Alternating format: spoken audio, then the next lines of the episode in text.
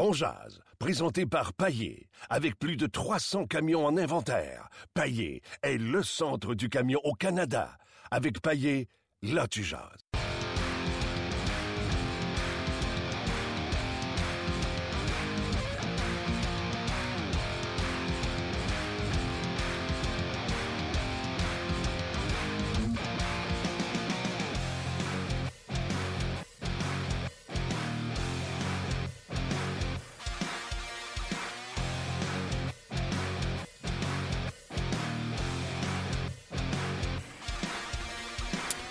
Bonjour et bienvenue à On Jazz, édition du 6 février 2017. Mon nom est Martin Lemay en direct des studios de Énergie parce que le Canadien a pris congé aujourd'hui. Donc, pas d'entraînement à Brossard. On va euh, simplement voyager aujourd'hui en direct du Colorado, là où le Canadien tiendra son prochain match contre l'Avalanche du euh, Colorado. Donc, euh, partir plus tôt est une excellente idée. Le Canadien part plus tôt que prévu. Excellente idée. Question de s'ajuster à l'air, à différence de l'air ambiant au Colorado. Euh, pourquoi tu ris, là? Non, non, je me demandais parce que tu t'en allais avec l'air. Non, mais c'est La vrai. qualité de l'air. Oh oui. Mais c'est pas la qualité qui est pas bonne. Non, non, non. Il y en a un peu moins. Il y en a un peu moins. Ouais, montagnes. montagnes. Ça va bien, monsieur Danson? Très bien, toi. Avez-vous apprécié votre Super Bowl? Absolument. Hey, Absolument. C'était-tu Inattendu, je vais dire ça comme ça, inattendu. Écœurant, débile. euh, J'ai euh, capoté. Disons que le, le quatrième quart a sauvé quand même la soirée parce qu'au début, c'était pas. euh, tu sais, quand les Falcons contrôlaient le match, il y avait. Mais moi, tu vois, de- je prenais pour les Pats. Puis, j'aimais ça à première demi parce qu'à tous les fois, c'était tap. faut que ça arrête. Tap, Il Ouais. faut que les Pats euh, réagissent. Et ça continuait d'aller dans le sens des, euh, euh, des Falcons d'Atlanta. Bref, tout un Super Bowl. On va parler un peu plus tard entre deux avions avec Pierre Vercheval qui est en transition pour s'en venir ici à Montréal. On va parler également avec Pierre Lebrun de tout ce qui se passe dans la Ligue nationale de hockey, s'il se passe quelque chose. Euh, je pense que c'est comme ça que je vais le lancer en plus. Et euh, pour parler des deux matchs de la fin de semaine du Canadien, qui d'autre que Gaston Tarien? Salut Gaston. Salut Martin. Comment vas-tu? En pleine forme, toi? Ouais. Je sais que t'es un gars de hockey, mais un show comme le Super Bowl, tu te permets-tu de regarder ça? Oui, je l'ai regardé une quinzaine de minutes. OK. Ça répond. ça répond à la question. Moi, je prenais pour les, les, les Patriotes d'Atlanta, je pense qu'ils ont gagné. T'es niaiseux. OK.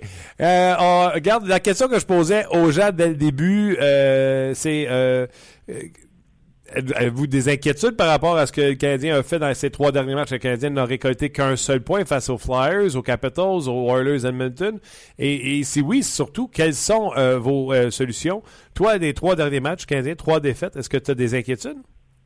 Ben non, j'ai pas j'ai pas d'inquiétude. La seule chose que je mets un petit peu euh, qu'un bémol, c'est la vitesse que les Flyers ont égalé euh, le Canadien, la vitesse que les Flyers ont égalé le Canadien et la vitesse qu'Edmonton a égalé euh, encore une fois la vitesse du Canadien. Ça là, ça m'a ça m'a comme un peu assommé. Le Canadien, étant donné qu'ils se sont aperçus, parce que c'est pas des innocents eux autres non plus, que les, ces trois équipes-là, puis je te parle même pas des Islanders, patinaient aussi vite en échec avant et euh, la réplique attaque contre attaque, elle était très rapide. Ils sont ils sont devenus une équipe plus défensive, un peu plus de trappe, moins de, de, de lancer au filet, moins de chances de marquer et puis beaucoup d'implication dans, dans leur zone avec la tenue du gardien de but. Et si ma mémoire est exacte, ces trois matchs-là, si tu fais le cumulatif des lancers, tu n'arrives pas vraiment beaucoup à plus que 60-65. C'est là que je me dis, donc quand le plan de match de l'équipe adverse est capable d'être établi en fonction de la vitesse du Canadien, ça va pas bien. Donc là, ce que le message que ces trois formations-là ont passé aux autres formations, c'est vous patinez aussi vite que le Canadien, vous avez une chance de les battre.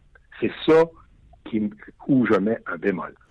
Ouais, parce qu'on se cachera pas, le Canadien, euh, à un moment donné, on a réalisé que l'ADN de cette équipe-là allait être la vitesse. Pas des gros formats du côté du Canadien, donc tout aussi bien d'user de vitesse. Si les autres équipes sont euh, utilisent la même astuce, que la vitesse, et qui sont plus gros, euh, je te dire en affaire, ton exécution a besoin d'être parfaite. C'est exactement ce que du côté des Flyers, du côté de Washington. Puis moi, l'équipe qui m'a le plus marqué, c'est du côté des Flyers de Philadelphie, puis un petit peu Edmonton. Défensive euh, qui accorde beaucoup de buts, avec un échec avant soutenu, mise en échec. Puis le Canadien n'a pas été capable de, je te dirais pas de s'ajuster, mais de, de mettre en œuvre le plan de match de Michel Terrien, c'est-à-dire de, de le fabriquer pendant le match, de changer, de s'ajuster pour devenir une équipe qui a un échec avant, qui va faire connaître des revirements à l'équipe adverse, ils n'ont pas le cas de le faire en trois matchs. Bon, tu vas me dire, Washington, c'est une équipe un peu plus complète que les autres, mais quand je regarde Edmonton, ils ont quand même pas non plus une défensive à se rouler par terre. Puis les Flyers, on la connaît, c'est une défensive qui est très poreuse avec des gardiens de but moyens. Donc là, je me dis, qu'est-ce que, comment le Canadien va faire pour s'ajuster jusqu'à la fin de l'année, puis dans les séries. Dans les séries, on joue qui, comment, puis euh, ça, va, ça va brasser. OK, là, on se rejoint, puis j'ai hâte de voir si tu vas me rejoindre sur mon prochain point. Je l'ai dit à, Luc tantôt. Michel Terrien, tu m'as entendu souvent l'encenser, je pense. Oui. OK. Moi, là, j'ai envie de dire, la solution, là, c'est Michel Terrien qui l'a, puis je ne suis pas satisfait de la façon qu'il a géré ses effectifs. Je m'explique. Euh, trois buts dans les trois derniers matchs. Son attaque ne génère absolument, mais absolument rien, mis à part Pacioretty et Radulov. Et chaque trio, euh, le trio de Plekanex, il peut nous regarder et dire Ouais, mais je l'ai joué contre euh, Ovechkin, puis il a été. il a été discret. Je l'ai joué contre McKinnon, mais il génère rien. Lekanen, Plekanex, Shaw, ça n'a rien généré. Desharnais, euh, deux gars qui reviennent de blessures, qui sont pas vraiment au sommet de leur forme, ne génèrent rien. Et Mitchell, Andrigato, un beau petit collant pour lui, il a bien fait, mais c'est quand même Andrigato.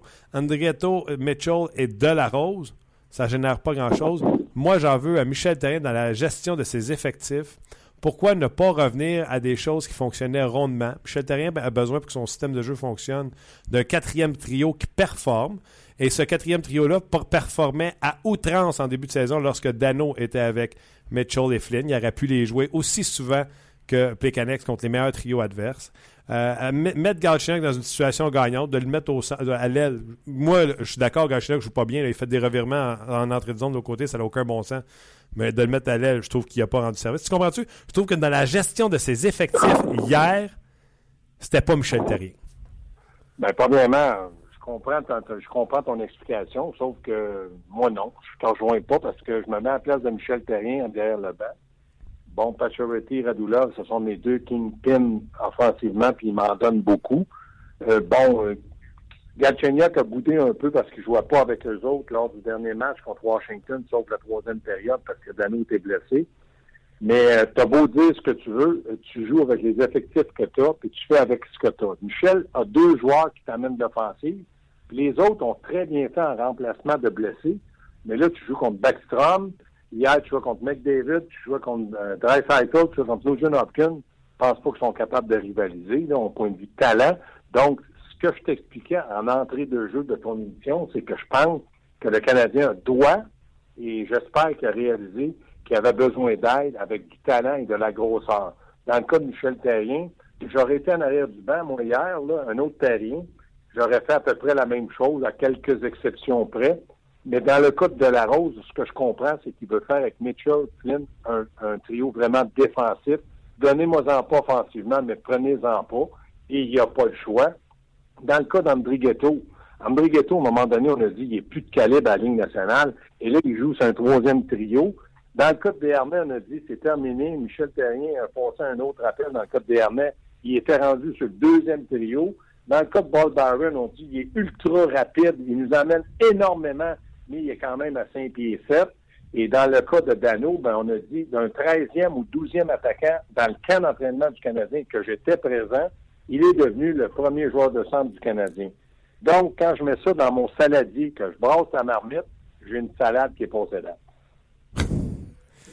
Oui, elle est passée date parce que c'est euh, utopique de penser que euh, Philippe Dano peut jouer toute une saison comme premier centre de ton équipe. C'est pour ça que je te dis, d'accuser Michel Terrien, oui, c'est le coach, mais euh, quand je regarde le nombre de joueurs que je t'ai nommés, il en reste pas beaucoup de haut niveau. Je t'ai même pas parlé de Plécanette, qui fout absolument rien cette année. Donc, ben, c'est-à-dire offensivement et non défensivement. Donc là, c'est tous des joueurs de troisième, quatrième trio avec des tâches très précises. Vous allez jouer contre les meilleurs, je veux pas de but. Mais en attendant, je pensais que dans le hockey, il fallait que tu mettes le Midwest dans le but une fois de plus que l'autre équipe pour gagner. Fait que toi, ce que tu dis, c'est un problème d'effectif.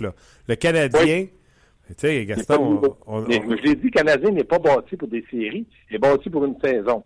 on change d'équipe à, à tous les deux jours, trois jours, puis on joue des fois deux matchs contre la même équipe dans la même semaine, puis on est tous énervés. Mais là, je regarde Michel Terrien, puis je me dis, là, tu as frappé des équipes Islanders and York, Flyers, tu as frappé des Washington, Edmonton, des équipes grosses qui ont dit un instant. Avant d'aller se faire battre, on va donner un coup. Puis comment on va donner le coup? Voici le plan de match. Vous allez patiner. Ils vous frapperont pas, patiner. C'est exactement ce qu'ils ont fait. Et le Canadien a récolté un point dans ces quatre matchs-là. Les boys, j'ai une question de ben, plusieurs questions puis plusieurs réactions par rapport à vos commentaires. André dit est-ce que la solution pourrait être de remettre parce que vous, avez parlé de Galchenyuk, tout ça, sa nonchalance. Est-ce que c'est la solution, c'est de le remettre sur le premier trio? Oh, parce qu'il boude? Je sais pas. Ah oui. Maintenant, la question que je pense que Michel a donnée aux, gens qui, parlent de hockey, ça peut être les analystes, les spectateurs, puis tout le monde, en mettant Galchenyuk à l'aile gauche, il peut toujours dire, comme il l'a dit hier, il n'a pas retrouvé son synchronisme de début de saison. Mais ça veut-tu dire pour autant que tu l'enlèves de joueur de centre pour être ailier gauche, ou tu lui dis, joue un troisième trio, prends ton synchronisme tranquillement. Là, Galchenyuk a commencé un petit peu à bouder. Et hier, euh, en étant de chambre, Vincent Narvos l'a dit, il a raison. Si tu joues comme ailier gauche, tu joues au centre, ailier gauche, puis tu es en train de négocier un contrat, tu viens de perdre quelques, quelques millions sur plusieurs années, au lieu de penser à 6, 6,5, peut-être qu'on sera prêt à te donner 4, 4,5, parce que c'est vraiment pas le premier joueur de centre qu'il nous faut. Et ça, c'est tout un coup de batte de baseball dans la face de Galchenyuk. Non, t'as raison. Puis s'il y en a un qui s'est promené entre l'aile gauche puis le joueur de centre, c'est bien Vincent. Fait qu'il sait très bien de, de quoi il parle. Mais qu'est-ce que tu fais avec ça? Là? Euh, je pense entre autres au match contre les Capitals, des entrées de zone là, où il perd la rondelle, des revirements coûteux. Il y a des gens qui ont oublié sa contre-performance parce qu'en fin de match, il y a eu des chances de créer l'égalité, des chances en or. Puis je trouve que la même ben, chose, c'est pas... Content. Il est pas content. Il est pas content. Lui, il voulait jouer avec Radula, puis il voulait jouer avec Pachorti sur le premier trio. Puis le Canadien a dit non, on va aller lentement. Puis c'est comme ça. Lui, il dit non, moi, je vais aller vite. Puis là, je suis en train de perdre un peu de, je te dirais, d'émotion ou de, passion. Fait que là, Galchenyuk a donné ce qu'il a donné hier. Mais quand tu es un premier centre établi dans une équipe, normalement, tu retrouves ta place. Je ne pas Michel. Quand il l'a ramené, il s'est blessé. C'est pas de la faute à Michel Terrien quand les joueurs se blessent. Mais maintenant, il faut que tu prennes, euh, en, bon en québécois, prends ton trou, attends. Lui, il dit non, moi, là, euh, je veux signer un contrat lucratif, c'est plusieurs années, plusieurs millions. Michel, il dit, moi, je veux gagner, puis tout de suite. c'est les décisions qu'ils prennent qui font en sorte qu'à un moment donné, le joueur n'est pas me faire à croire que Galchenyuk, dans ses deux derniers matchs, avait l'air d'un joueur passionné. Il avait l'air d'un gars qui était un peu frustré, un, par sa blessure, deux, parce qu'il joue pas sur le trio qu'il mériterait de jouer. Puis je regarde Dano, là, puis je l'aime beaucoup, Dano. Mais là, il va falloir arrêter de penser qu'il peut, peut-être, il peut pas jouer sur un premier trio. C'est impossible. Non, ben, oui, il peut jouer contre Calgary. Oui, il peut jouer contre Colorado et Arizona dans les deux prochains matchs. Puis il va faire des. Mais maintenant, qu'est-ce que le Canadien veut? Est-ce qu'il veut gagner contre Colorado, Arizona pour passer des, pour des bons, une bonne équipe ou ils veulent aller pour la Coupe Stanley? La Coupe Stanley, ça passe par un joueur de centre. Donc, on revient toujours à la même chose. Le Canadien a besoin d'un joueur de centre. Et, Marc Bergevin en est conscient. Il l'avait dit en entrevue à notre collègue Chris Nyland à 690 que c'était ça qu'il regardait comme 26 autres équipes de la Ligue nationale Et voilà. Donc, s'il ne peut pas le faire, parce que je crois qu'à un moment donné, pour danser, il faut être deux, ben, oubliez la Coupe Stanley. C'est tout. Je vous lis deux commentaires rapides. On a posé la question aux gens s'ils étaient inquiets. Je voulais une réponse. Inquiet un peu, car à peu près toutes les équipes de l'Est sont dans le coup pour les séries. Il sera difficile d'aller chercher du renfort. Euh, parce que tout le monde gagne, en fait. Euh, Caroline, euh, New Jersey ont trois victoires de suite, des choses comme ça. Dans le fond, c'est, le commentaire que, je voulais vous mentionner. Puis un autre commentaire du Magnifique qui dit Oui, je suis un peu inquiet. On entame le dernier droit de la saison. Il y a encore beaucoup de points d'interrogation. Le retour des blessés n'a pas eu l'effet escompté. Au contraire, les, les joueurs, puis on revient à ça, puis Gaston t'en a parlé aussi, cherchent encore leur chaise. OK, Gaston, on va poser une question. Je pense qu'ils ne cherchent pas leur chaise. Je pense qu'un gars comme Markov a joué un match sensationnel contre euh, du côté du Canadien contre Edmonton. Euh, Markov sait très bien où sa chaise et comment il peut le faire. Dans le cas de Galchenyuk, on n'a pas tous le même caractère, puis ça, c'est correct. Il reste une chose. Je pense que les gars, ils savent c'est où le chaise, sauf qu'ils veulent plus changer de chaise. Parce que là, Dano, il se dit, si je peux encore être premier centre pendant une année ou deux, au lieu de faire un million par année, m'en demander trois, euh, c'est tout ça. Là. Tout, est, tout est une question de business, d'argent, de cap salarial, de masse salariale. Donc, tout ça, c'est certain que pour Dano, il dit, écoute, moi, j'ai produit, pourquoi vous ne me faites pas confiance? Je suis entièrement d'accord de faire confiance, mais pour moi, pense que quelqu'un, faut qu'il dise, écoute, Philippe, tu joues très bien, tu es, assuré de jouer dans les trois premiers centres, mais c'est troisième que tu veux. Là, là, on dit, ouais, mais là, Dano peut être deuxième? il peut être deuxième, j'ai aucun problème avec ça, mais il joue avec qui? Il va jouer Dernay, il va jouer Barron, il va jouer avec Ghetto, il va jouer avec les Donc, deuxième ou troisième à Montréal, ça veut dire que tu veux pratiquement un troisième à peu près partout. C'est là qu'il doit être. Et quand tu as la formation du Canadien, Gaston, là, où ce que c'est pas euh, crystal clear, qui, qui est deux, troisième, quatrième trio, tout ce qu'on veut, c'est un bon trio. Tu sais, c'est pas parce que je dis je vais avoir euh, Dano revenir avec Mitchell et, Flynn que pour moi c'est quatrième trio. Ce trio-là a tellement été efficace en début de saison avec leur vitesse. Puis je continue à penser que Michel Therrien a besoin de quatre trios euh, rapides pour être, pour être efficace. mais là, on est dans la deuxième portion du calendrier, Martin. Oublie ça. Là. C'est le quatrième trio avec Mitchell, Flynn et Dano. Là il te donnera plus ce qu'il t'a donné en début de saison. Pour la millième fois, je vous dis que les Canadiens, quand ils partent l'année, sont en avant, un pas en avant des autres, parce qu'ils sont mieux préparés par le camp d'entraînement que Michel fait. Mais à un moment donné, aujourd'hui, tu départages les hommes des enfants. Malé Dano avec Mitchell Piscine, Malé 10 games. Puis dans 10 games, tu vas me dire, Gaston, ouais, mais que là, ça n'a pas été évident. Michel ne lui donne plus 14 minutes de temps de là, il lui en donne 8. Pourquoi il en donne plus 14? Parce qu'il veut gagner. Donc, oubliez ça, là. Si vous pouvez faire ça, j'ai aucun problème, sauf que vous êtes dans le champ, parce que dans le hockey, plus la saison avance, plus les meilleurs ressortent, plus ils prennent ça au sérieux, plus ils se préparent pour les séries, plus il y a toujours de plus et de plus et de plus. Donc, dans le cas de Dano, on peut le mettre à gauche avec Mitchell puis Flynn, puis Mali, mettre Barron comme quatrième, puis on va jouer 6 contre 5. Puis à un moment donné, ça te rattrape. Moi, je me rappelle d'une parole de Guy Carbonneau dans l'antichambre. Il avait dit avant, alors en ondes, il dit écoutez, arrêtez de me dire que ces gars-là ont tous marqué 20 buts. Regardez les antécédents. Ils n'ont pas marqué. Pourquoi que cette année, ils vont tous marquer 20-25 buts? C'est vrai. Ah oui, il, dit ça. Il, dit ça souvent. Puis il dit peut-être des fois tu vas en échapper un, mais il ne répétera pas. Puis, euh, euh, etc. Tout le monde dit que Barron va marquer 20 buts. Peut-être dans le moment, il en arrache aussi. Puis il travaille. J'enlève pas qu'ils travaillent puis qu'ils sont bons. C'est pas ça l'objectif de, parler. C'est de constater. Je regarde le Canadien de Montréal. Est-ce que le Canadien de Montréal a des outils? Je regarde jouer Andrew Shaw. Là. Il prend des punitions à tous les matchs dans des moments où là, tout le monde dit Ouais, mais là, c'est parce que les, les arbitres l'ont à l'œil. Bon, OK trouvons une excuse. Je suis entièrement d'accord. Ils l'ont à l'œil. Mais en attendant, il s'en va s'asseoir sur le banc de punition, puis il nuit à l'équipe. Shaw, c'est un gars de troisième trio, peut-être un quatrième trio. Pourquoi que du côté de Chicago, si ce gars-là avait été si bon, on l'aurait laissé aller? Pour le salaire, donc, lui, vu qu'il a gagné une coupe, il a marchandé ses coupes Stanley par du salaire. Puis à Montréal, il est utile. Mais moi, j'aime mieux Gallagher que Shaw. Parce que Gallagher est un pas un marqueur naturel, mais un meilleur marqueur qu'Andrew Shaw. Puis il dérange, puis lui, il a appris avec le temps qu'il prend moins de mauvaises punitions. Mais là, il est blessé. Mais avant qu'il se blesse, Shaw va passer en avant de Gallagher. T'as un discours, euh, Gaston, qui, euh, qui laisse euh, entrevoir que pour toi, les carottes sont cuites parce que c'est ça l'alignement qu'on a. Non, les carottes sont pas cuites. Il reste le marché des joueurs autonomes qui va avoir lieu, puis il y a aussi les transactions. Moi, je pense que du côté de Marc Benjamin, il va tout faire pour améliorer son équipe, sauf que ça va être difficile. S'il le fait, bravo. Puis s'il ne le fait pas, ben, ça va être difficile. Est-ce que le Canadien peut faire une série ou deux? Oui. Mais moi, je pense toujours à l'ultime but. La Coupe cette année. Qu'est-ce que le Canadien peut faire de la Coupe? C'est transiger, développer, mais dans combien de temps? Si vous me dites, Gaston, t'es malade, tout le Canadien est proche d'une coupe, OK, on va attendre, on verra qui va avoir la grippe à la fin de l'année. OK. Ta solution pour le match de demain, euh, exemple, je te demande de bien. Euh, qu'est-ce que tu fais avec Gary Chénier?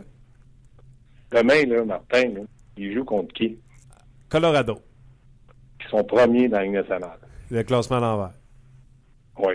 Donc, il peut le faire jouer avec Montoya puis Foucault. D'après moi, il va bien jouer.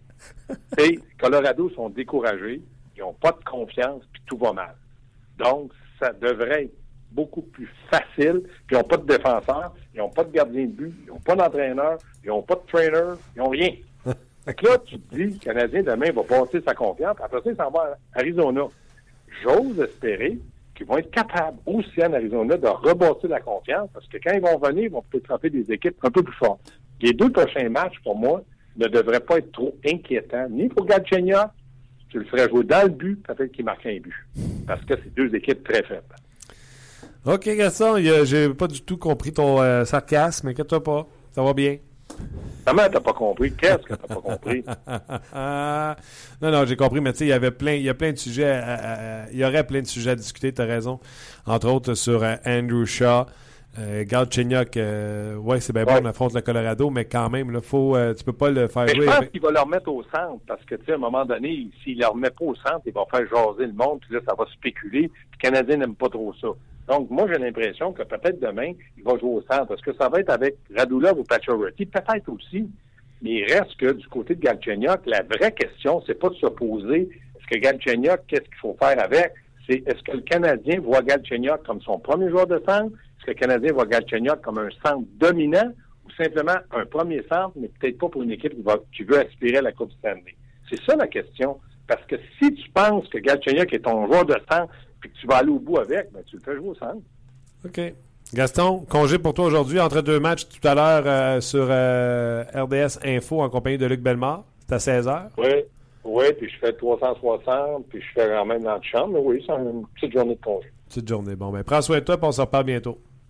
Salut, bye. Bye, c'était Gaston euh, Terrien, qui a un discours... Tu sais, il y en a qui disent euh, c'est fou le a perdu deux matchs puis le discours change, mais c'est quand même le discours que tient depuis longtemps oui. Gaston que Ben. oui, c'est sûr que ça, si on l'associe avec, euh, avec les contre-performances du Canadien en fin de semaine, oui, ça fait euh, un discours qui détonne, mais on va en discuter, on va en jaser ensemble euh, au courant de l'émission. Encore à venir, Pierre Lebrun. euh, et on va lui demander à Pierre Lebrun quand on l'aura rejoint. c'est qui le Canadien? Il pense quoi du Canadien de Montréal? Lui, de l'extérieur? Euh, J'ai des petites statistiques pour, euh, pour Pierre aussi quand il va arriver en ondes. Et également Pierre Vercheval pour revenir sur ce Super Bowl. Pierre est entre deux avions. Il doit arriver ici à Montréal pour le 5 à 7 et pour l'émission Blitz. Donc, il ne chômera pas Lui aussi, une petite journée de congé. cette journée de congé. Fait que, euh, si on a envie de se plaindre. Moi, hier, je me suis couché à minuit et demi. Puis euh, quand j'ai pris le cadran, là, au lieu de le mettre à 3h45 comme d'habitude, j'ai dit je mérite un 15 minutes. je l'ai mis à 4h ce matin. Pierre Lebrun, salut! Ça va, ça va, ça va bien. Ça va super bien. Est-ce que tu t'es euh, permis de regarder un Super Bowl aussi historique que celui d'hier? Oui, oui, j'ai écouté ça avec mes chums. Je me sens, je me sens mal pour les partisans des Falcons. C'est quasiment euh, impossible de revenir de ça comme, euh, comme organisation. Oh mon Dieu. Quel, match. Mais écoute, ils ont Je donné suis content que ça pas les Cowboys, que ça arrivé à eux autres. oh, à une jeune équipe comme les Cowboys, hein? Ouais, ouais. Ah non, mais écoute, on a eu tout un spectacle, puis on a assisté à de l'histoire, je pense, avec euh, la performance de Brady et de Belichick. Ah, absolument.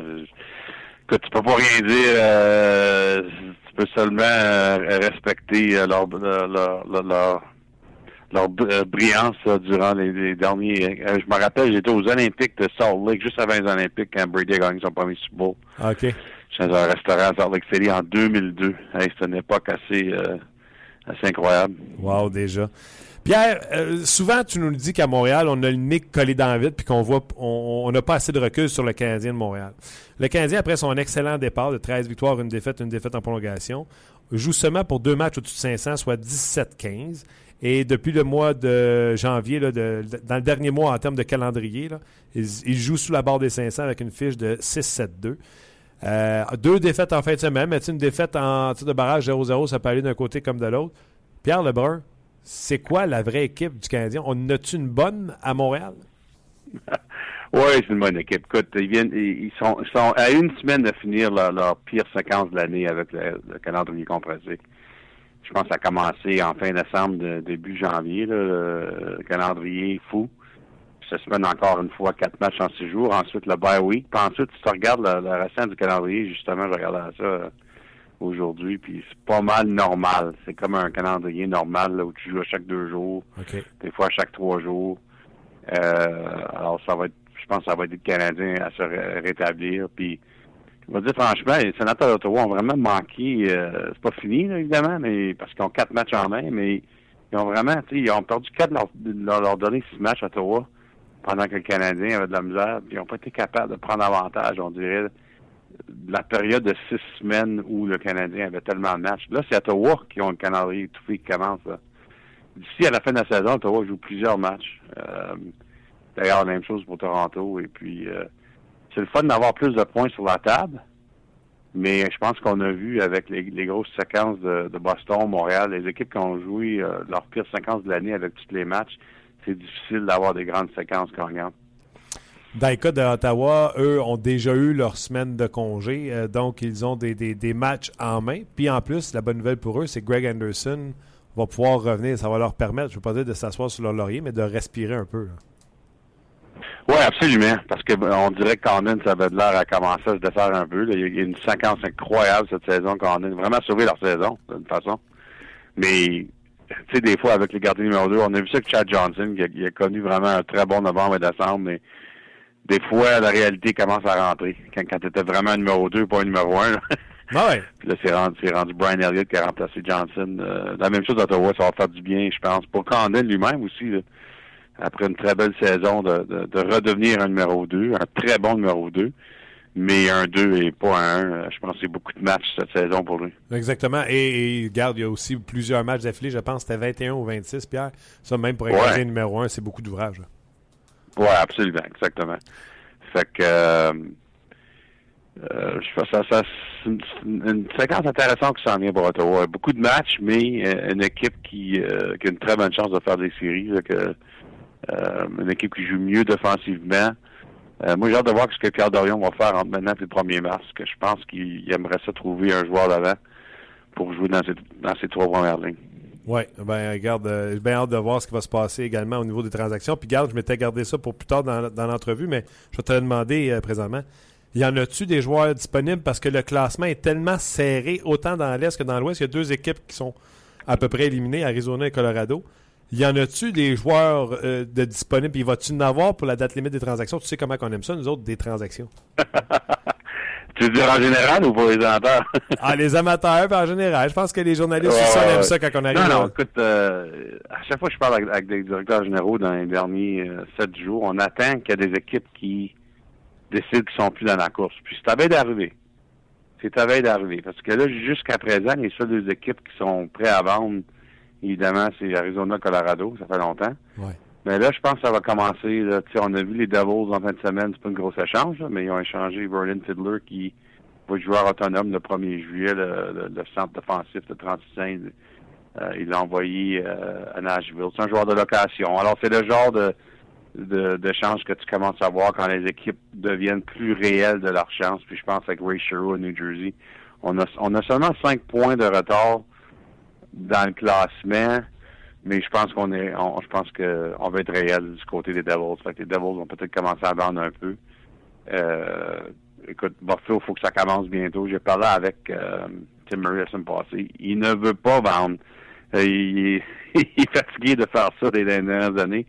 Il espère que son équipe peut commencer une séquence. Ça, ça, ça a bien commencé avec une victoire contre Ottawa samedi, mais ça en prend 6-7 de suite, je pense, pour faire sûr que les Sabres ne sont pas des vendeurs bientôt. Puis évidemment qu'eux autres, le, le, plus gros nom comme joueur de location, potentiellement, ça serait euh, euh, Dmitry Kulikov, le défenseur qui est joueur autonome le 1er juillet. Euh, mais il y a d'autres équipes, je pense Dallas, c'est proche. Dallas est proche de, de s'annoncer, je pense.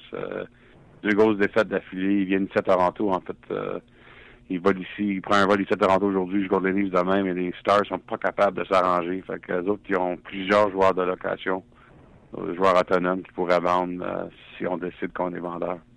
C'est un, euh, c'est un dossier à suivre. Puis euh, j'aime ça que tu me parles de, comme ça de ces équipes-là qui sont disponibles. Mais je vais parler des Devils et l'autre équipe que tu as mentionné, c'est dans l'Est, c'était les Devils et les, les Sables de Buffalo. Eux, moindrement que Schneider et Leonard pourraient garder une séquence de match à la hauteur de leur talent pour amener une série de victoires à leur équipe puis peut-être les, les, les, mm-hmm. permettre de rêver. Peut-être, mais je te dirais que moi, l'équipe qui n'est pas dans les séries présentement, on parle pas beaucoup de autres, mais moi, je pense qu'il y a, une, une- une chance un peu plus réelle que les autres équipes qui sont pas dans les séries. Je dirais, c'est les Panthers de la Floride. Ah oui? Ils, ils ont gagné trois matchs d'affilée. Là, ils sont dans le milieu de leur bye week. Le timing est pas trop bon Non.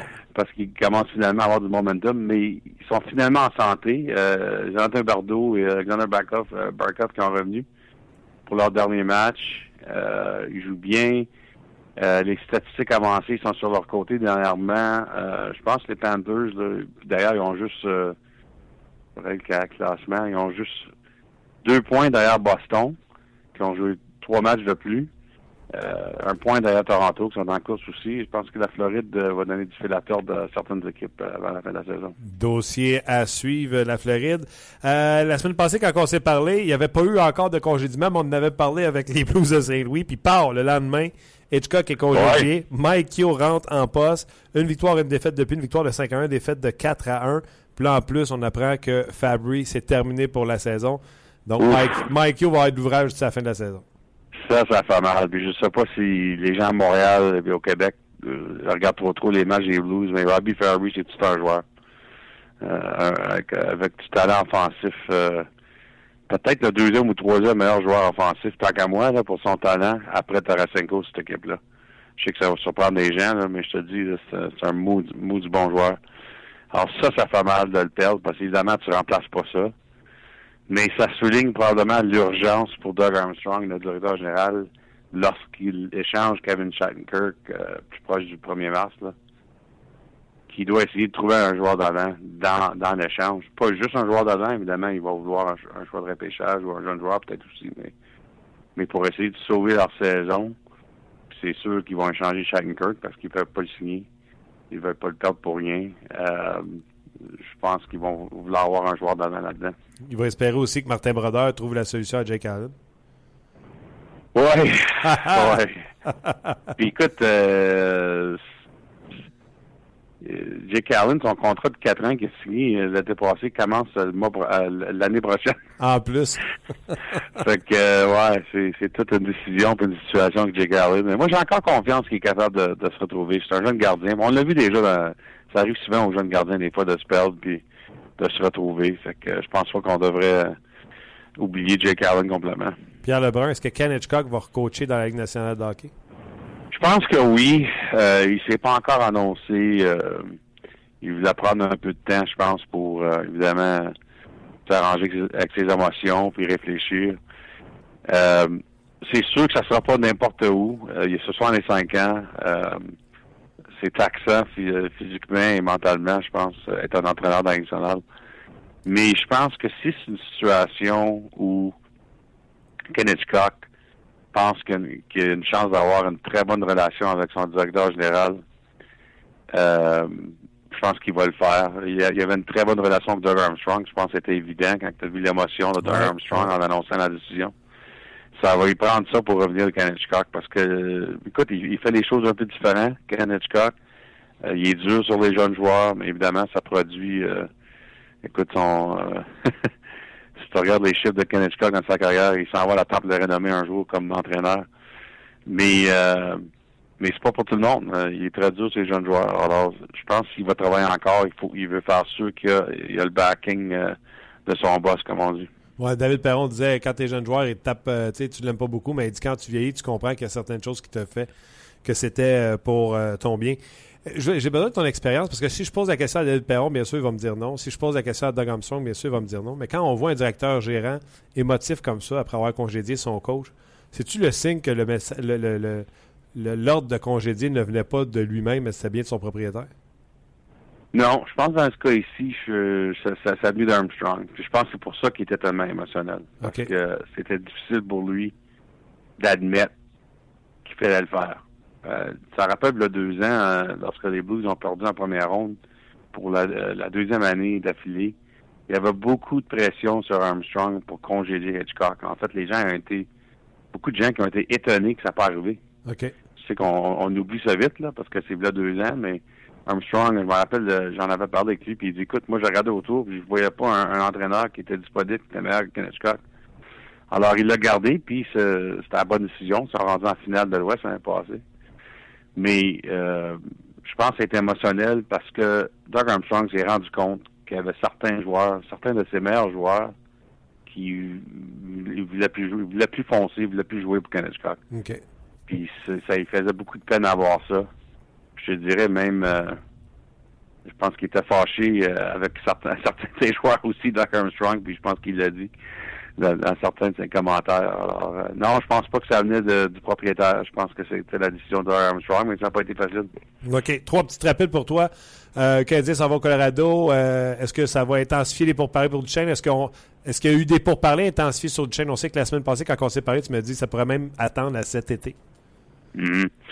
Ben, qu'est-ce que je me fais dire, c'est que Colorado continue à parler des équipes, oui. Continue okay. à parler. Puis euh, c'est possible que ça se fasse le 1er mars, mais c'est possible que ça attend. Moi, je pense que c'est clair que Matt Duchesne, euh, il aimerait ça que ça se fasse le 1er mars, tant qu'à moi. Là. OK. Je pense que c'est rendu tellement difficile comme environnement, là, avec la façon que l'équipe joue. Tu sais, même Jerome McGinley qui sort des médias et qui dit qu'il aimerait ça aller trouver une équipe dans série. Ah ouais, on pourrait avoir un ménage? Ça, là, on pourrait ça, c'était un ménage, et Ginla, Duchesne, puis let's go, on, on passe le balai? Moi, euh, ouais, je pense qu'on aimerait faire beaucoup de changements. Là. Euh, quand j'ai parlé avec Joe Sakic il y a quelques semaines, évidemment, il voulait faire attention à ce qu'il disait. Là. Ouais. Mais moi, ça m'a lire entre les lignes, là, ça m'a donné l'impression qu'à part que Nathan McKinnon puis Mikko Rantanen, là, il n'y avait pas grand joueur qui était euh, en sécurité. Je pense que l'Avalanche sont prêts de, de, de, tout défaire, franchement. Je pense qu'on veut rebâtir de la ligne bleue, avoir des jeunes défenseurs, puis bâtir de là. Et puis, euh, c'est sûr que dans le change de Duchesne, ça va se faire soit avant le 1er mars ou cet été, ça prend un jeune défenseur qui fait partie du package. OK. Euh, Mike Ribeiro euh, au balotage et on va chercher, comme tu l'as dit plus tôt, Vernon Fielder. C'est la fin pour Mike Ribeiro, selon toi? Ah ouais, ben, c'est la fin. Non seulement que l'entraîneur le, le mettait plus dans l'alignement, mais Mike lui-même, comme j'ai annoncé, il a demandé pour un échange. Alors, pense pas que c'est pas mal difficile de retourner dans, dans la formation après ça. Là, mais Puis personne ne l'a réclamé, que... c'est peut-être la fin de sa carrière aussi. Là. Ben c'est ça, c'est ça que je me sens mal pour Mike parce qu'il a connu une très bonne carrière. Peut-être que finalement il va se trouver quelque part avant le 1er mars.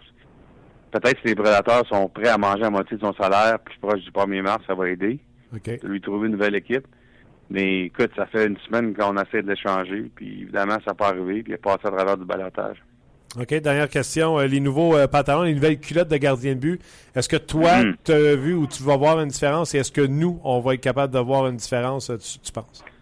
Ben, tu vois, un peu plus, il euh, y, y, y, a un plus gros trou, comme on dit, là, pour la rondelle de se trouver. Euh, les, les, pantalons sont moins, là, sont moins, euh, comment on dit en anglais, baggy. Là. Ouais, moins grands. Sont plus tight, ouais. Fait que, euh, moi, je vois pas grand, grand chose. Je peux te dire que quand j'ai parlé euh, à quelques gardiens de but euh, durant le, le, le week-end de match des étoiles à Los Angeles, ils m'ont tous dit quasiment la même chose. C'est que euh, ils ont peur que ça leur donne un peu moins de protection euh, dans la cuisse, euh, à l'intérieur de la cuisse. Mais en tout cas, tout le monde a changé en fin de semaine. On n'a pas encore eu d'annonce de suspension. Si un gardien qui met ses vieux pantalons, c'est une suspension de deux matchs. L'équipe se fait donner une amende de 25 000 et puis le, le trainer se fait donner le, une amende de 1 000 Alors, il n'y a pas personne qui veut se faire pogner. Là. Ah non, c'est clair. C'est clair. C'est sûr. On a parlé de Carey Price aussi à Los Angeles. il n'a pas de l'air trop, euh, trop nerveux de ça. Là. Il a décidé d'attendre à la dernière minute. Alors samedi, c'était son premier match avec, mais euh, mais ils avaient mis des entraînements trois, quatre fois avant à, le week-end match d'étoiles. Puis écoute, tu connais Carey Price, il n'y a pas grand chose qui, euh, qui fait nerveux, ce gars-là. Non, il n'y a pas grand chose qui le dérange. Il a dit c'est ça qui est ça. non, non, c'est ça. Souviens-toi quand on avait baissé l'épaule du bâton de gardien, là, il a dit c'est correct, là, Robin Leonard, ça allait de le fâcher, mais qu'est-ce que je te dis, on va tout être rendu là. là. Ouais, ben je peux te dire, tu sais, Mike Smith, je peux te dire qu'il de, de Gaillette n'était pas content du tout avec le changement des pantalons. Il trouve ça euh, il trouve ça incroyable que ça se fait durant la saison. Puis je, je le comprends, mais de l'autre côté, ce changement ici des pantalons était, était supposé d'être fait euh, au mois de septembre, ouais. euh, avant la saison. Puis il y a eu euh, toutes sortes de délais à cause des compagnies qui changeaient, puis essayaient de faire des pantalons corrects. Puis il y avait des délais, des délais. Si tu fais un délai jusqu'à la saison prochaine, ils vont peut-être trouver des raisons pour faire d'autres délais. Alors, la Ligue et le syndicat des joueurs ont, ont, ont été d'accord. le 4 février, that's all.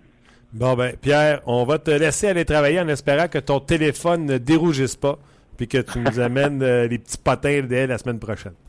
Euh, Parfait, OK. Merci Euh, beaucoup. Pierre. Bye-bye. OK, bye. On va suivre euh, Pierre Lebrun, bien sûr, sur son euh, compte ESPN, son compte Twitter également. Il est avec nous régulièrement à Hockey 360 avec Marc Levin.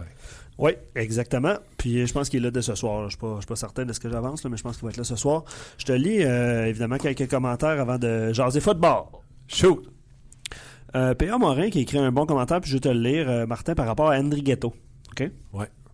Henry Ghetto maintient un rythme de 30-32 points depuis deux saisons? C'est plus que suffisant pour un top 9. Cessons de le blâmer. Est-ce qu'on s'attend qu'il résolve nos problèmes? En plus, avec 11 minutes euh, 13 par partie, il est 22e et 16 secondes de jeu de puissance. Non, André Gatto en a parlé. Là. Il, il y a un bon ticket pour en fin de semaine. Là. Il a bien fait ça. Est-ce que tu joues en désavantage numérique? Non. Est-ce que tu joues en avantage numérique? Non. C'est pour ça qu'il n'est pas plus souvent que ça dans la formation. Michel Terrien veut des joueurs qui ont une chaise et on peut pas le plaindre.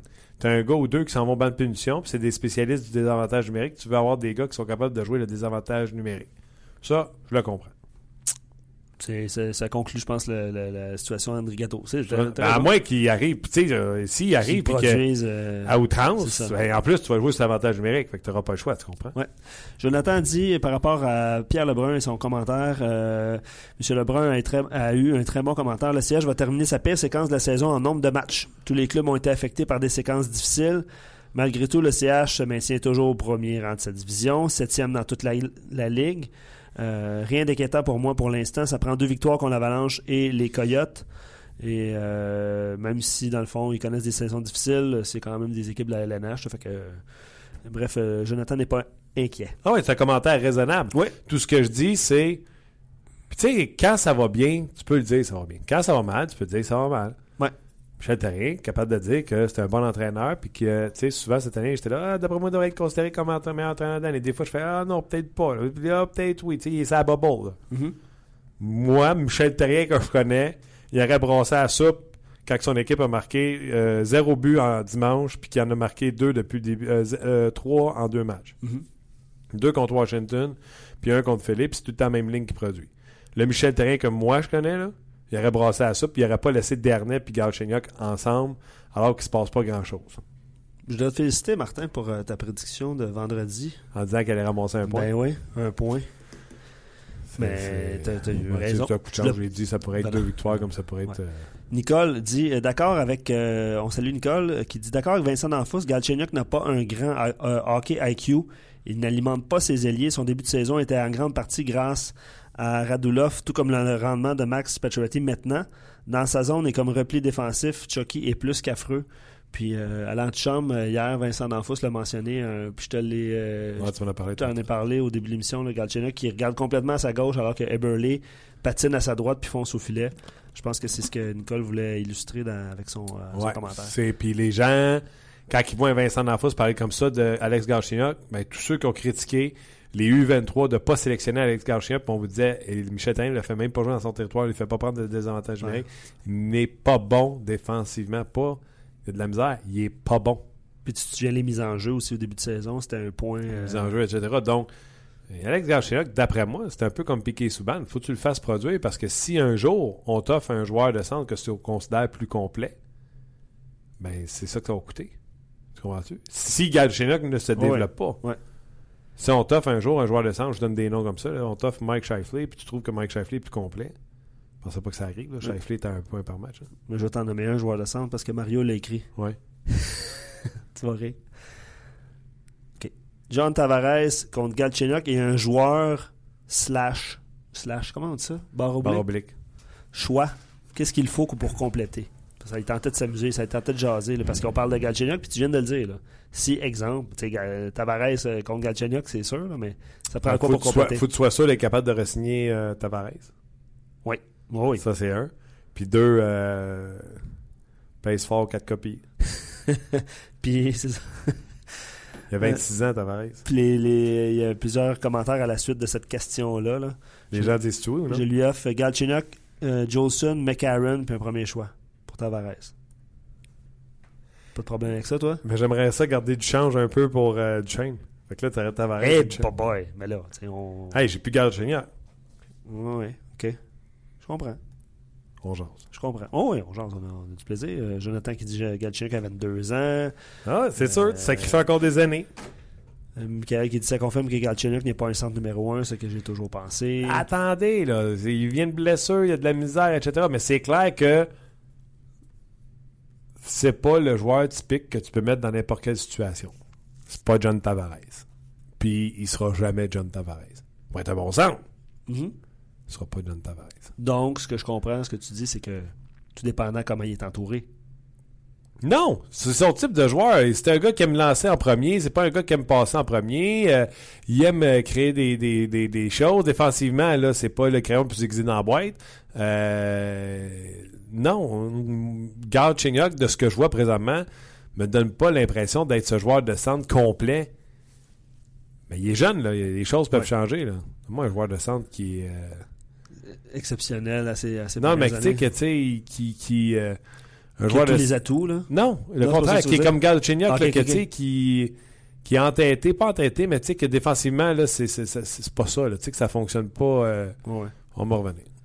Sylvain qui dit Tout le monde dit que Galchenyuk ne passe pas, qu'il n'a pas la vision et tout. Je me souviens, lors de ses deux premières saisons, on disait que Galchenyuk avait un très bon tir, qu'il n'utilisait pas assez. On lui reprochait de trop passer. Puis lui, il dit il faudrait se faire une idée.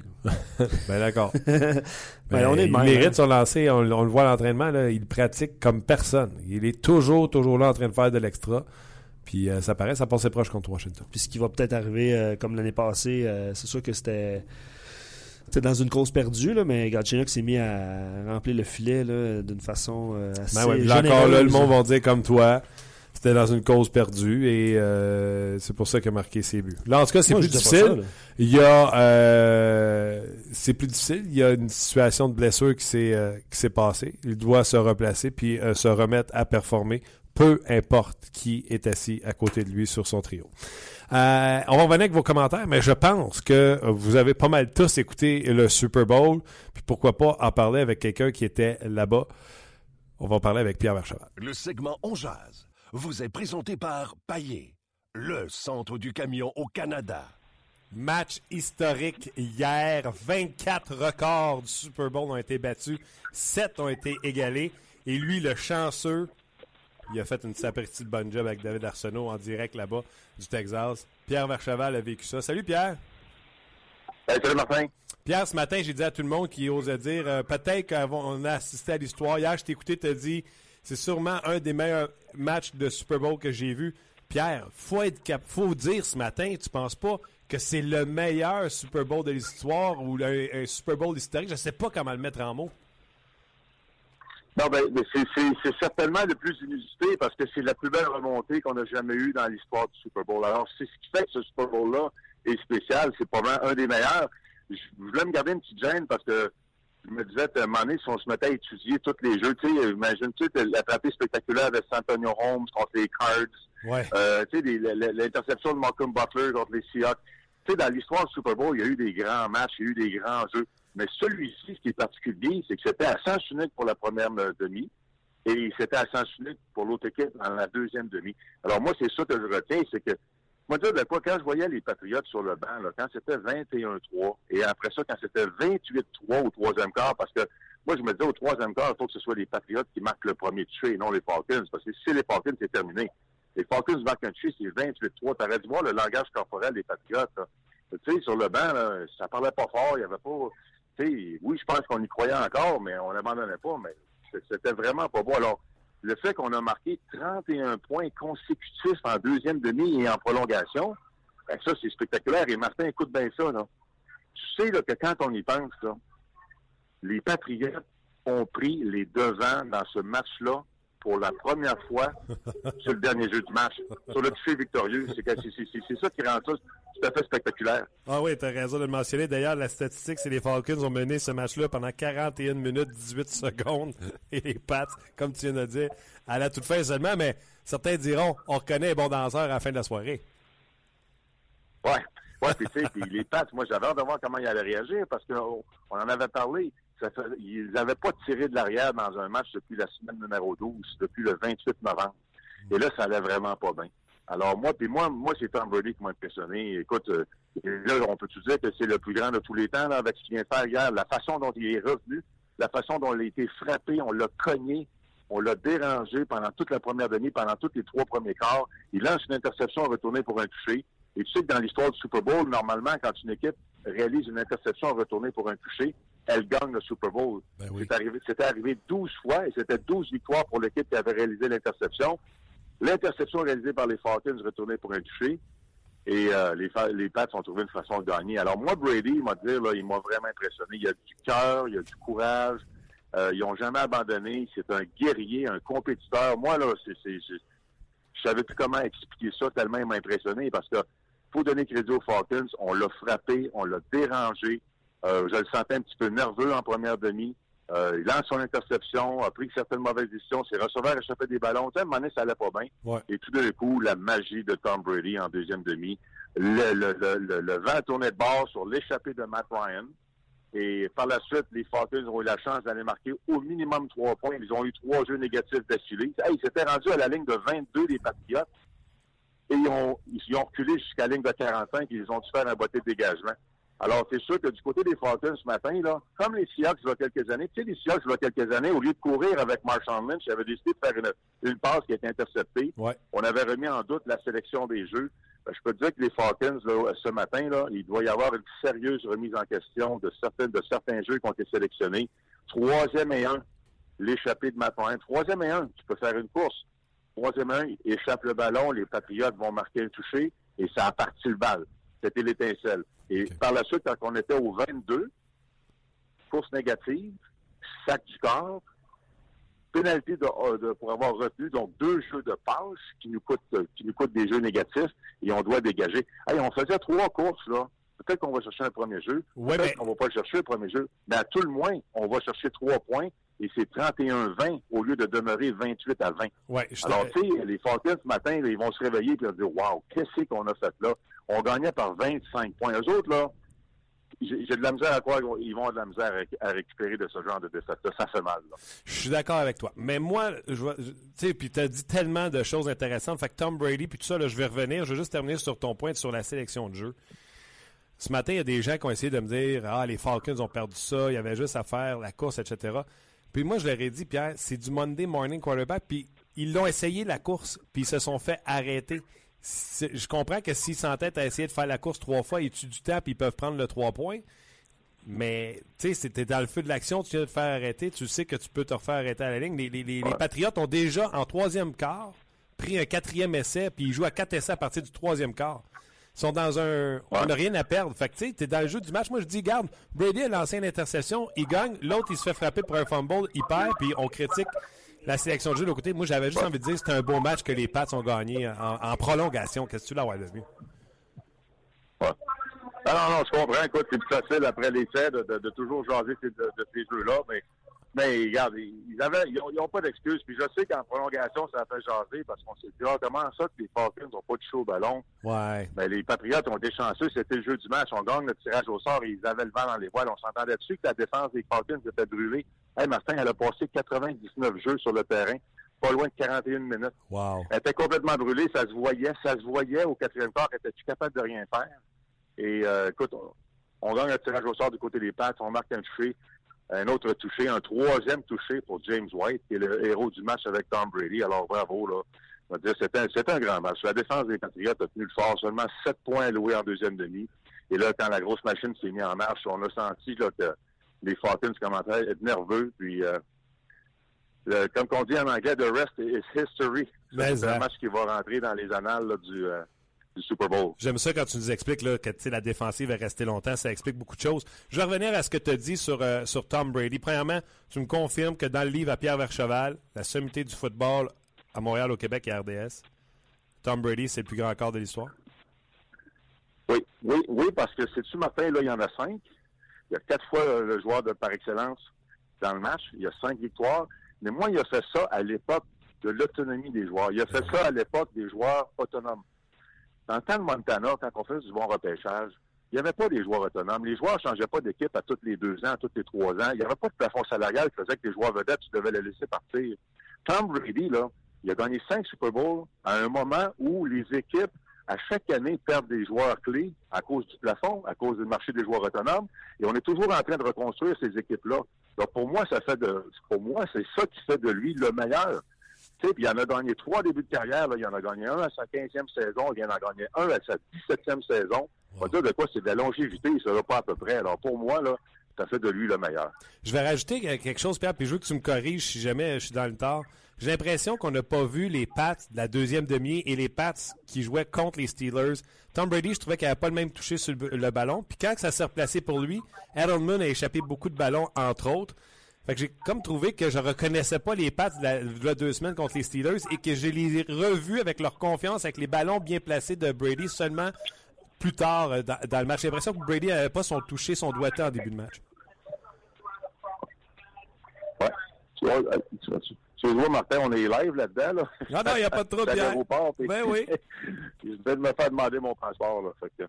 Il n'y a pas de trouble. Je parlais de Tom Brady qui euh, qui semblait pas avoir le même doigté là, en début de match. Les ballons n'étaient pas aussi bien placés que soit le match contre les Steelers ou en fait le match qu'on l'a vu euh, hier. Ouais.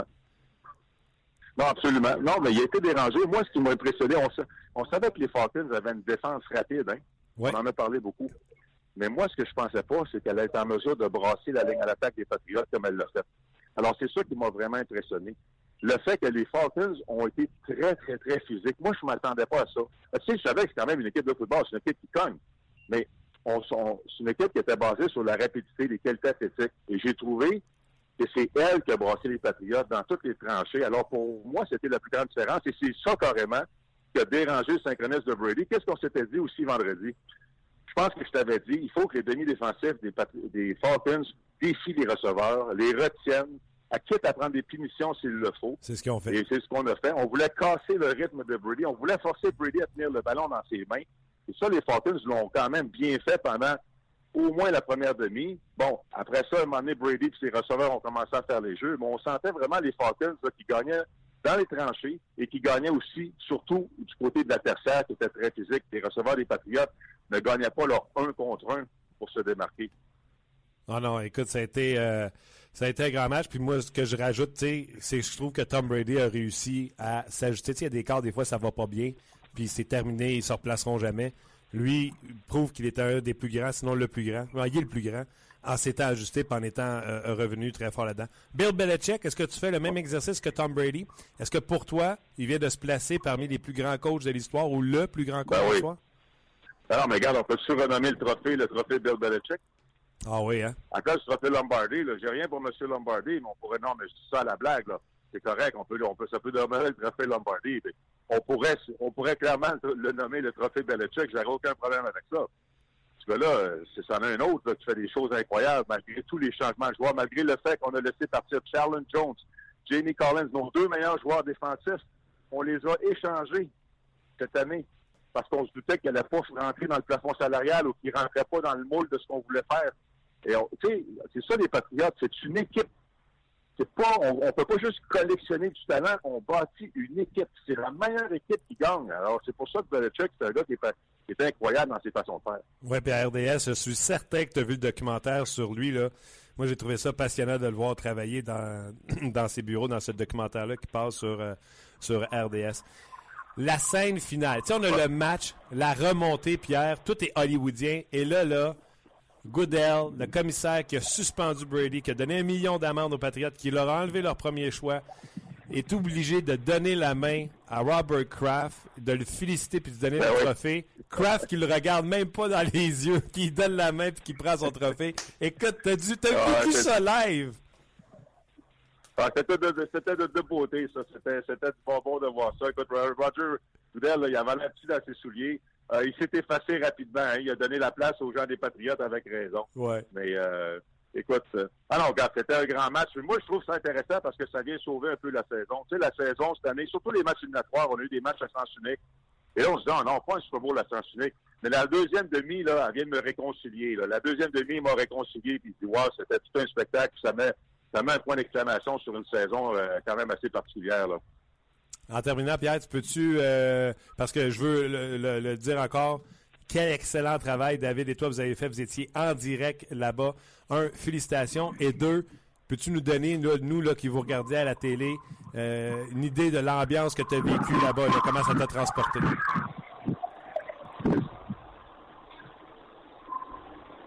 Ouais, excuse-moi, Martin, je sais pas si tu m'entends, mais là, je dois rentrer dans l'avion.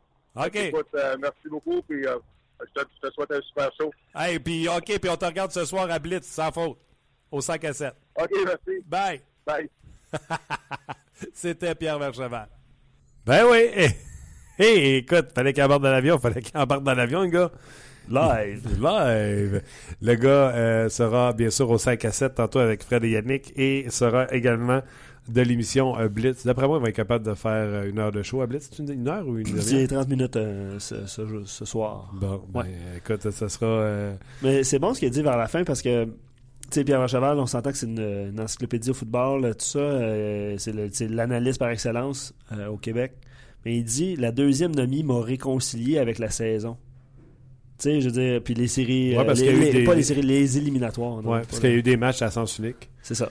Mais- là, il se pensait encore dans un sens unique. Mais quand il parle que l'autre équipe a resté pour 90 jeux sur le terrain, puis ça paraissait qu'il était incroyable. Hein? exténué, c'était une bonne cote. Oui, en plein ça. Puis la, tu sais, la fatigue, euh, je veux dire, la pression, c'est des, c'était des, des jeunes athlètes. Là. On, euh, la défensive était très jeune du côté des Falcons. C'est sûr que ça ajoute. Puis la fatigue mentale. Puis tu tu t'imagines avec le championnat parce que tu mènes par. euh, non, c'est incroyable. là. Ouais. Tu sais, puis je l'écoutais euh, parler de les, les Falcons qui ont mal géré leur, euh, leur temps au cadran. Puis là, ils courent, ils se font arrêter. Fait qu'ils décident d'y aller par la passe. Il y a un holding. Après ça, ils retournent, ils se font frapper derrière la ligne de mêlée. Il y a un sac qui est accordé. Donc là, ils sont sortis de la, la ligne pour le placement. C'est vrai qu'il aurait pu mettre le genou à terre. Mais qui, avec quoi, 4 minutes, 5 minutes, Ouais. met le genou à terre? Ah, c'est ça. Ah, non, c'est plein de situations. euh, Fait que là, il met le genou à terre, prend le placement, puis là, il mène par trois possessions, puis là, il dit Ah ouais, vas-y, t'as plus t'as plus de temps d'arrêt. Quand est-ce que t'as vu ça? Ouais, c'est ça. Le genou à terre Très- à, très- 5 minutes. Ah, ouais, très rarement. Tu sais, je suis d'accord, là. Il met le Ouais, à terre, prend le placement, il y a Ouais. trois possessions d'avance. Hey, Ouais. belle strat. Vas-y, 13 minutes. Mm, avez marqué trois fois. ouais. Mais tu sais, qui. Moi, je me souviens pas d'un match que. Ben, un revirement de situation complet comme ça, euh, non. Effectivement. Ouais. Les gens disent euh, c'est la beauté du live, c'est ça un peu, on jase, euh, c'est deux secondes avant de prendre son vol, c'est ça, on vous l'a dit. Hein? Merci beaucoup euh, de prendre le, temps de le mentionner. Podcast, normalement, c'est enregistré en studio, puis on vous le met disponible via iTunes, entre autres. Nous, on les fait en direct, on les fait live dès midi. Vous pouvez les écouter sur votre heure de lunch, puis ça nous fait plaisir de passer notre heure de lunch avec vous, parce qu'on mange en même temps que show, ou on a faim. Mais vous pouvez également le télécharger via iTunes. Euh, et aussitôt que vous êtes sur. euh, comment ça marche sur l'iPhone, si je ne me trompe pas, Luc, là? Aussitôt que mon euh, iPhone prend le Wi-Fi, le Wi-Fi, il télécharge les podcasts que je lui ai. oui, oui, que tu suis, là. Que tu. Que tu suis. Ouais. Puis là, il, est- il dit Ah, le podcast est rentré. Donc, euh, vous téléchargez ça, entre guillemets, là, gratuitement, puis vous l'écoutez quand bon vous semble via votre euh, téléphone portable. Moi, je t'écoute dans l'auto, euh, Martin, au à retournant, tu le réécoutes? Ben oui. Hey, ça m'écoutez, moi. Non, je me tape un peu sévère. Non, non, mais. OK. Imagine les autres. Non, Non, non, la porte. Mais moi, je vais avec moi-même tout le temps. OK. Non, non, mais oui, moi, c'est dans la voiture, puis c'est les- les- la technologie le permet de plus en plus, là, de. Comme tu disais, de télécharger et de réécouter par la, par la Ouais, suite. C'est le but de notre, euh, notre podcast. Euh, juste un petit point en terminant. euh, par rapport à Galchenyuk, j'ai lu un bon commentaire, puis je vais t'entendre là-dessus. euh, puis tu parlais de la défensive des Falcons aussi. Tu vas-tu l'avoir, ton 3 Ouais, points? vas-y, pendant que tu fais question, moi, je joue. Ah, l'as-tu? Oui. OK. Euh, tu sais, on parlait de fatigue mentale euh, des Falcons, tout ça, puis je vais, je vais lire le commentaire, puis ça va rejoindre. Sais-tu, aujourd'hui, ce que j'aimerais être? Ce que tu aimerais être? Ouais. Le psychologue sportif de Alex Galchenyuk. Ah, je pensais que tu allais dire Matt Ryan des Falcons. Ben aussi, là. Mais mettons, parce qu'on parlait, on de Galchenyuk, puis je fais le lien avec le commentaire de Sylvain qui dit J'ai l'impression que Galchenyuk est un playmaker de qui on a découvert qu'il avait un très bon lancer. C'est son impression. On a donc découvert un plan B pour les passages à vide de Pacioretty. Terrien lui a suggéré de lancer plus souvent au filet, ça lui a réussi et on a découvert un marqueur de 30 buts. C'est quasiment poétique, ça, son, affaire. là. Le problème est qu'à l'époque, on s'imaginait que Desharnais et Plekanec pourraient être des playmakers pour alimenter Pacioretty et Galchenyuk. Non. Mais là, les, attends. Mais là, les deux alternatives, Plekanec et euh, sont en panne sèche, donc on souhaiterait que Galchenyuk redevienne le passeur d'antan. Ça, c'est son commentaire général. Puis à la fin, son, son affirmation, il dit ils vont le rendre fou. Est-ce que tu penses que Galchenyuk, euh, depuis quelques années, est mélangé? On va dire ça comme ça. Non. Tu penses pas? Non. Je pense par contre que c'est un jeune homme qui défensivement, c'est son talon d'Achille, puis que peut-être qu'il met pas les efforts comme il met les efforts sur son lancer sur réception. Je comprends. Euh, tu sais, là, si t'es mêlé à 21 ans, là, tu sais, il te reste encore à 18, 17 ans à jouer au hockey dans une nationale de hockey si tu prends soin de toi. là. Tu comprends-tu, là? Donc, donc, Tigidine, buddy. donc il, T'es rendu un gros show, là. Let's go. il mise beaucoup sur ses forces. Il devrait travailler ses faiblesses. C'est un peu ce que tu dis. Travailler surtout, moi, euh, je, je l'ai déjà entendu, tu sais, de dire euh, travaille, Guy nous le dit souvent, là, tu sais. Travaille sur tes forces, travaille sur tes faiblesses, tu laisses aller tes forces, donc travaille sur tes forces, puis essaie d'améliorer tes faiblesses. Ouais. Travaille ces deux, c'est ça que ça veut dire. Sais. ouais. Tu peux pas dire, ah, moi, je suis bon communicateur, fait que je ferai pas mes devoirs avant d'aller à la radio. Mais non. Tu regardes des matchs, euh, faut que tu parles avec du monde, euh, tu parles avec ton producteur, tu t'as-tu des idées de, de- des idées de questions? tu comprends-tu? Faut que tu travailles. Oh, ouais, non, non, en effet. Oh, ouais, c'est- ben, il y en a que de- ça devient plus naturel, là, on s'entend. Là. Ouais. Mais ouais. Je, suis d'accord avec toi. Je suis content d'avoir fait un petit segment football. là. Ça fait, ça fait du bien, on jase de. Ah, le monde, c'est pas des fous, là. Ben, c'est ça. On l'a fait pour l'Impact, on l'a fait pour euh, le, le- le- le baseball quand les Blue Jays sont arrivés. On l'a même fait une fois pour un combat de boxe entre euh, Lemieux et euh, Golovkin. Les gens là, suivent le hockey principalement, mais c'est pas des fous. Là. Ils voient bien ce qui se passe à la planète sport, puis c'est des événements. là. Le, le- Pas pire événement hier. Le, le Super Bowl hier, même les pubs, je les ai trouvés bonnes. Ouais, Euh, vous irez voir ça sur notre euh, site internet, ils sont euh, disponibles. J'ai bien aimé la Buick avec Ouais. Cam Newton. Ouais. Euh, J'ai bien aimé euh, celle de Kia, là, tu sais, sauver euh, la baleine. L'as-tu vu? Non, ben non, ça me dit rien, mais en fait, c'est ça, il y, a- il y a trois segments sur notre site. là. Je vais aller tout regarder ça de, Dieu, ça. de, 1, 2 et 3. OK. Voilà. un gros merci à vous. Salutations à Michael qui prend la peine de nous saluer et de nous remercier pour l'émission. On se reprend dès demain. Le Canadien, ce sera un jour de match. vont affronter l'Avalanche du Colorado, pardon, dès 21h. Notez bien l'heure. Donc, euh, dans mon cas et dans celui de Luc, je pense que ce sera une petite sieste avant le match parce qu'on le finira pas. Absolument. Ah, très d'accord avec toi. Et on s'en parle demain pour une autre édition de On Jase. On jase vous a été présenté par Paillé. Avec plus de 300 camions en inventaire, Paillé est le centre du camion au Canada. Avec Paillé, là tu jases.